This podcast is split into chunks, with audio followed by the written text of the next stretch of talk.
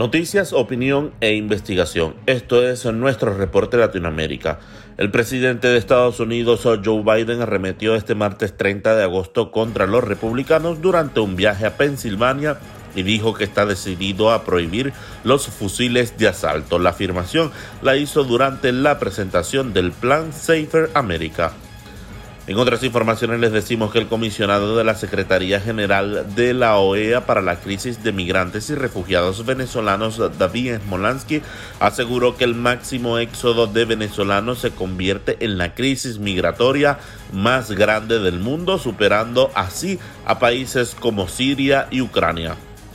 Familiares de desaparecidos en México marcharon este martes denunciando ineficacia de las autoridades para hallar a sus seres queridos durante la conmemoración del Día Internacional de las Víctimas de Desaparición Forzada, un crimen que impacta seriamente a esa nación. El nuevo gobierno de izquierda de Colombia se abstuvo de condenar a Nicaragua por la persecución a los opositores del presidente Daniel Ortega por razones estratégicas y humanitarias que no especificó según un comunicado. Hasta acá el reporte Latinoamérica de este miércoles 31 de agosto.